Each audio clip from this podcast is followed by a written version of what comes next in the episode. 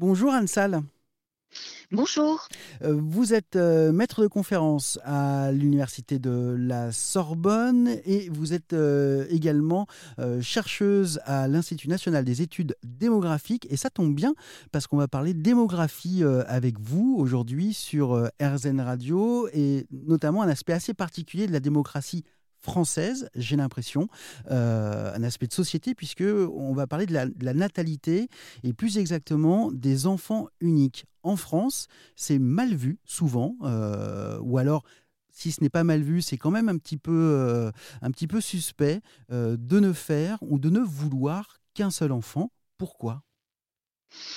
Alors effectivement, nous avons en France une forte norme de deux enfants, ce qui est commun en réalité aux pays euh, d'Europe euh, d'une manière générale.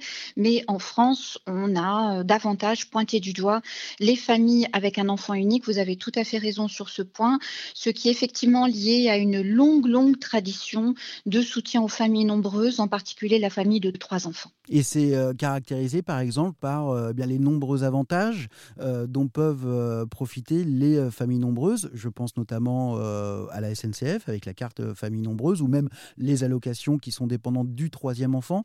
Euh, tout cela, c'est une volonté, ou en tout cas, ça découle d'une volonté gouvernementale.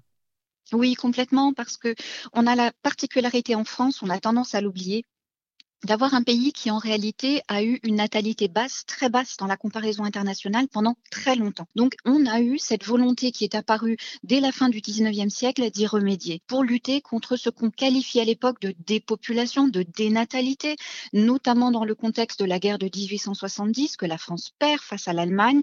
Et cet échec, cette défaite est associée à la situation démographique française.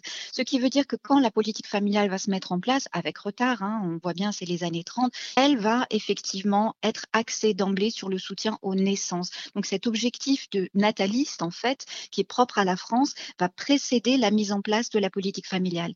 Et ça explique le fait qu'on ait axé énormément les aides sur la famille nombreuse. Merci beaucoup Anne Salle de nous avoir euh, parlé eh bien de la manière dont on voit euh, les familles avec euh, un seul enfant en France. Je rappelle que vous êtes chercheuse à l'Institut national d'études démographiques.